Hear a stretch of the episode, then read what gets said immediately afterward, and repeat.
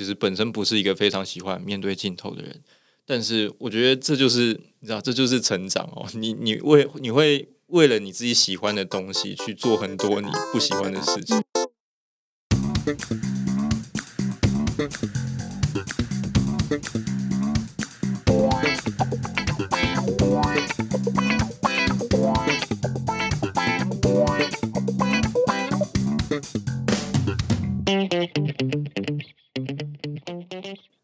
再次回到 Cubit 的下班闲聊，我是 Cubit。上一集我们访谈的是 Eric 篮球博物馆的 Eric。Q P 好，各位听众大家好，我是 Eric。上一集我们谈的比较多频道的一个创作的一个过程，但今天这集想要了解的是导览员是 Eric，那 Eric 又是谁？其实这段话不是我自己想出来的，其实是就是前一阵子那个可能《琅琊榜》重播看太多。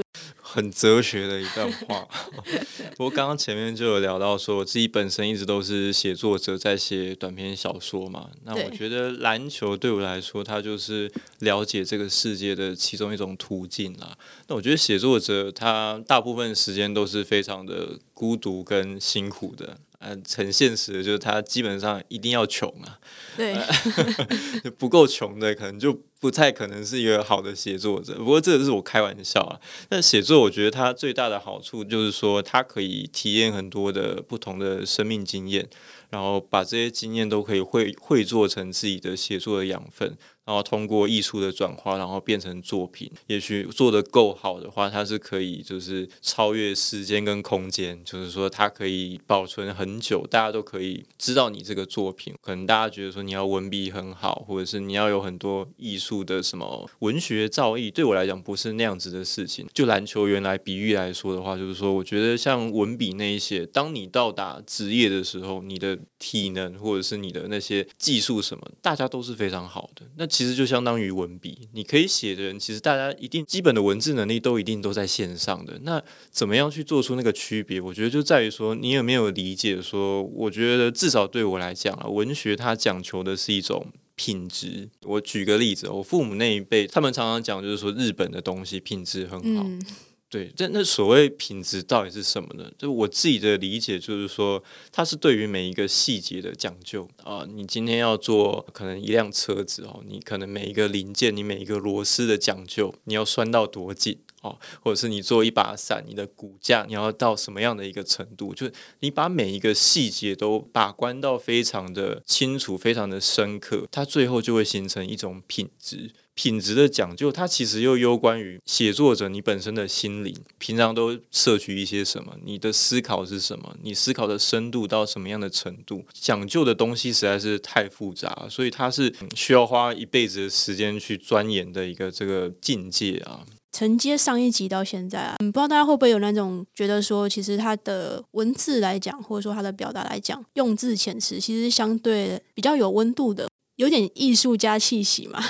我看到很多评论，其实都会说哦，第一个讲到就是温度感，然后再就是可能很多事很多事情是你讲出来之后，让人家觉得哎，好像是值得醒思的。其实每一个人到现在的自己，从小时候到现在，其实是一个可能二三十年的一个历程嘛。很多的过程其实都是现在自己的一个养分。想沿用像你上一集说的，你原本的名字叫上。那只有沿用的 Eric，然后到现在，你可能慢慢的知道说，哎，我自己要做到什么方向，渐渐的不再提 Eric，你自己会怎么样看？说一路过来的，你称之为转捩点的关键的时刻，你自己会认为是哪一些？对我来讲，应该没有说那种好像过了那个点之后就明显感觉到不一样的事情啊。但我觉得影响我很深的事物，这个倒是可以聊一下。我觉得第一个当然就是篮球嘛，变成我一个很热爱，然后也透过篮球到现在去接触到很多篮球以外的人事物，不管是产业，因为做媒体以后你会跟各种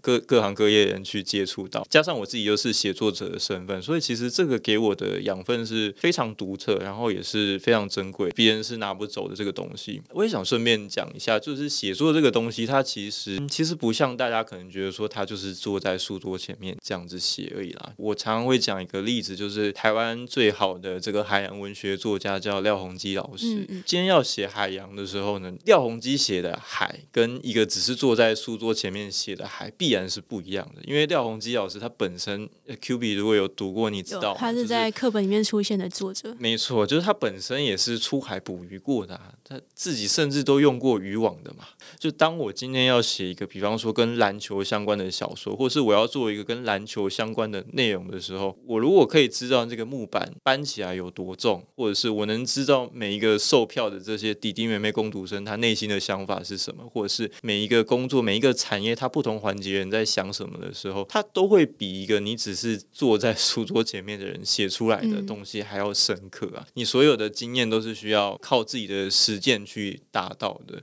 转做媒体之前，我自己因为像前面有调到说，只能处理一些死的内容，对，就是一些平面二手的资讯的时候，最常被质疑的问题就是说，哎，你又不认识这些人，哎，你为什么可以做这些内容？我在那个阶段的设定就是说，我要做好资料收集的这一项技能，或是自己的一些呃影片的这种呃基本的技巧。我在那个时候，我很明确的知道说，我要磨练的是这个东西，我就不会在意说，哎，可能这些质疑。我必须要跟一些可能想要就是从事相关的内容创作的这些，不管是小朋友还是同学也好，我觉得不要介意这些事情，因为你现在不认识，不代表你永远都不会认识啊。重点还是在于说，你有没有清楚说你在每个阶段你想要做到哪些事情。像之前影片里面有一个伪专访啦，其实我觉得你有调，你也有稍微聊到，就是你对于。独立思考这件事情的看法，因为那一步到现在又一段时间嘛，那到了现在，你自己会对于独立思考这件事情，你自己又是什么看的？我们刚刚在闲聊的时候有讲到，我觉得这个就是你做写作者跟内容创作者的时候，一个很大的不断的在拉扯的过程。当初之所以会有那部影片，说因为我觉得在那个时间点，我还不是非常的习惯说，因为作为一个写作者，最重要的我们其实就是以作品来决胜负。但是当你做内容或者是做社群的时候，你就必须要把一一部分的自己就是铺露出去在外面，你甚至需要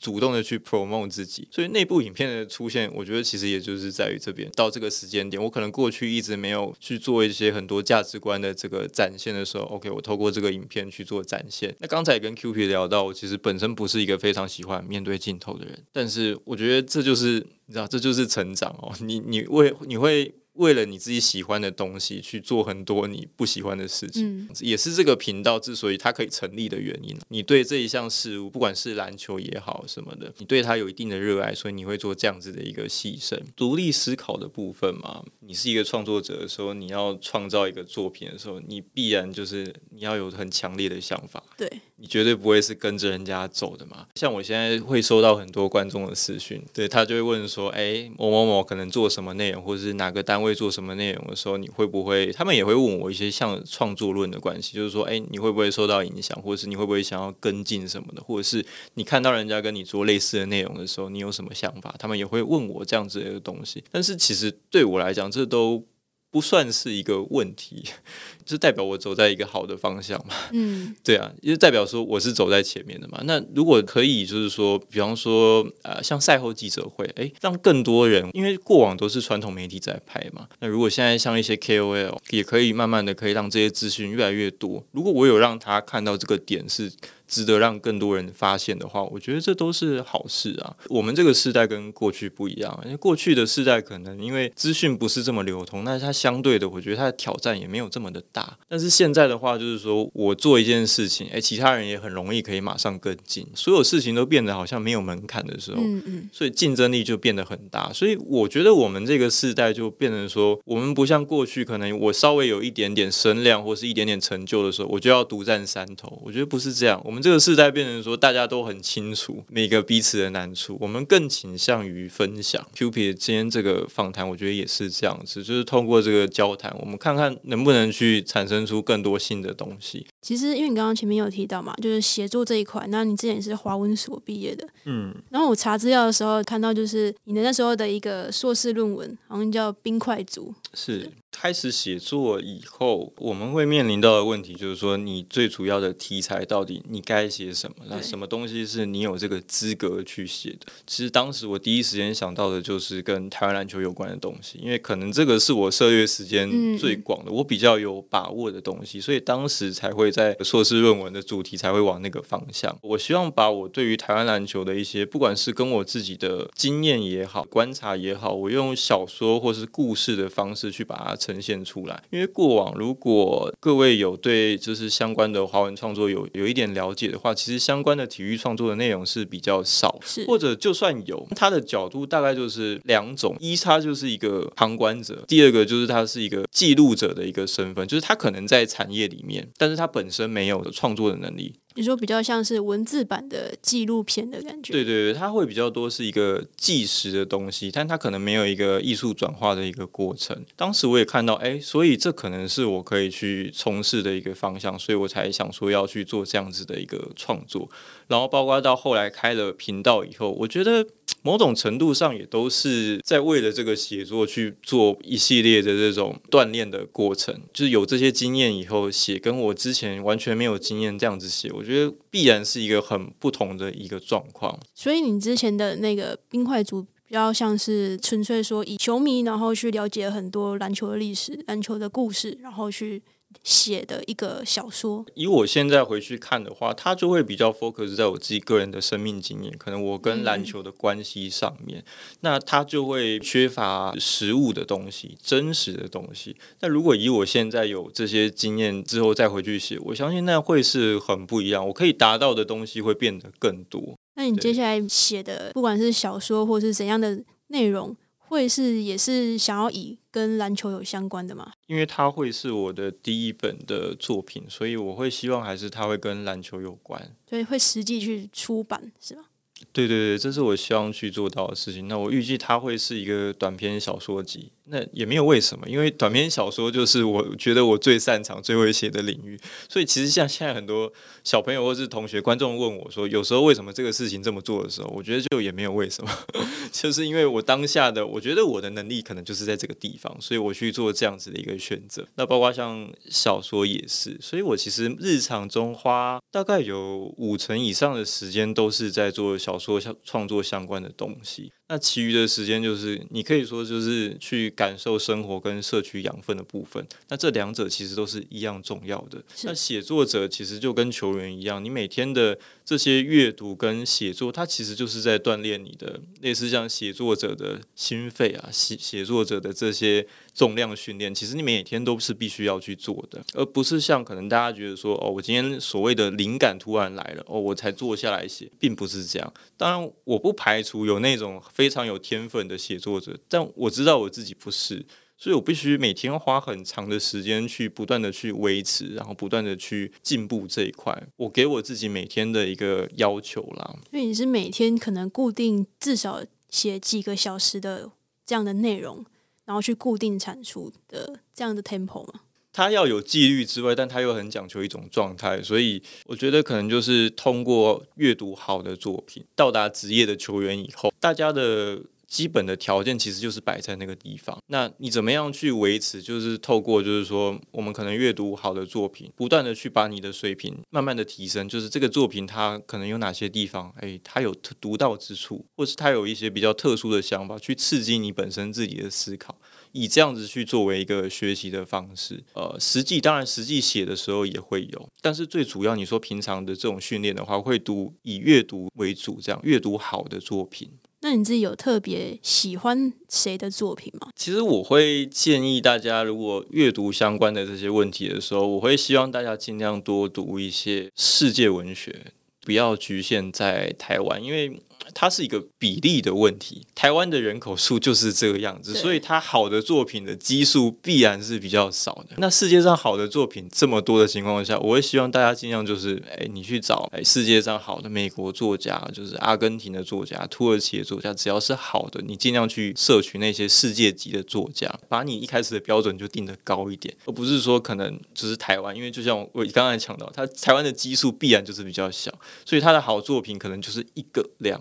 大家的这个时间也都非常的宝贵嘛。我觉得如果同样都是要读一本书的话，我会建议大家直接去读最顶级的作品，那我觉得也比较对大家帮助会比较大。你如果真的很喜欢读台湾的，诶，像刚刚提到廖鸿基老师的书，就是可以去读一下。写作它不是一件你可以留后路的事情，好像你可以觉得哦，我偶尔再来写一下，或是我到一个某一个地步的时候，我再来写一下。我觉得那样子是应该说，任何的艺术创作，就我个人的理解啦，它都不是说你想要毫发无伤，你就可以达到某种的境界。那像廖鸿基老师，我觉得为什么一直提到他？因为他本身的他要写海洋，他的付出就非常的大。他实际变成一个讨海人，实际在海上生活，这就是我讲的所谓的付出。因为你大可以可能跟其他的写作者，我可以坐在家里，我上网就好啊，就是捕鱼的照片我看一看，影片看一看，我可能也就写了。但你可以理解我的意思，他就没有所谓的付出嘛？呃，在挑选作品的时候，你可以去看一下，他只是就是通过就是意向的方式，哎，或者是只是坐在家里就是写出来的作品，还是说他像廖鸿基老师一样，他是很扎实、很脚踏实地的去取得他的养分？我觉得这就是一个很好，各位去判断一个你要读哪些东西的时候，一个很好的方法。我觉得你问这个阅读的是非常好，因为大家大家很想要知道说到底好的作品它要怎么样去区别。因为比方说你现在进到一个书店的时候，哎，到底你要怎么样开始去挑？你其实也不知道。以成品来讲的话，当然就是看它的销量嘛。有时候当然他还会看它的这个封面嘛，哎，比较醒目的，这个比较会卖的，可能就是他会这样子摆啊。尤其是你平常没有阅读习惯的时候，你就会不知道。你可能就是读个书封，你觉得哎哎好像还不错，哎。你可能就买了。我很喜欢问这类的问题，是因为我很想，我会很喜欢去知道。OK，那现在坐在我对面的人，那他我借由他喜欢的东西，然后借由他为什么喜欢的这些原因，然后去探索说，哦，他的价值观，他喜欢的理念大概是什么模样的？对，因为我自己也觉得这种过程其实是蛮有趣的，就听别人讲他喜欢的东西。因为是文学啦，所以我会对他的要求比较高。我没有办法很明确跟你说，我现在目前最喜欢的是什么。我只能说，就世界上就是各个作家，我都有从他们身上，哎，村上也好，帕慕克也好，或者是珍妮佛伊根也好，都好，就是我都有从他们的作品中得到很重要的养分，就是对我在写作上。所以可能我没有办法很明确跟你说。到底哪一个是最好？因为它每个真的都很好。你如果有机会读过的话，不管是创作的内容啦，或者是说我刚刚问的问题，然后你你的回答，其实我觉得可能都是每个人下意识的会去传递出自己的想法，跟自己想要表达一些价值观。以创作，不管说是小说的创作，或者是说影片的创作，你一直以来想要传达的价值观，最核心的那一个到底是什么？你自己有去摸索过这个问题吗？如果是以频道经营的所谓的内容创作者的话，我觉得应该要面对篮球，然后背对篮坛了。背对篮坛的意思，并不是说我要一意孤行，还是我都不理其他人在做什么，不是，而是说我要在尽量了解所有事情的情况下，然后去好好的回应这项运动的本质。我觉得这会比较重要，比起就是。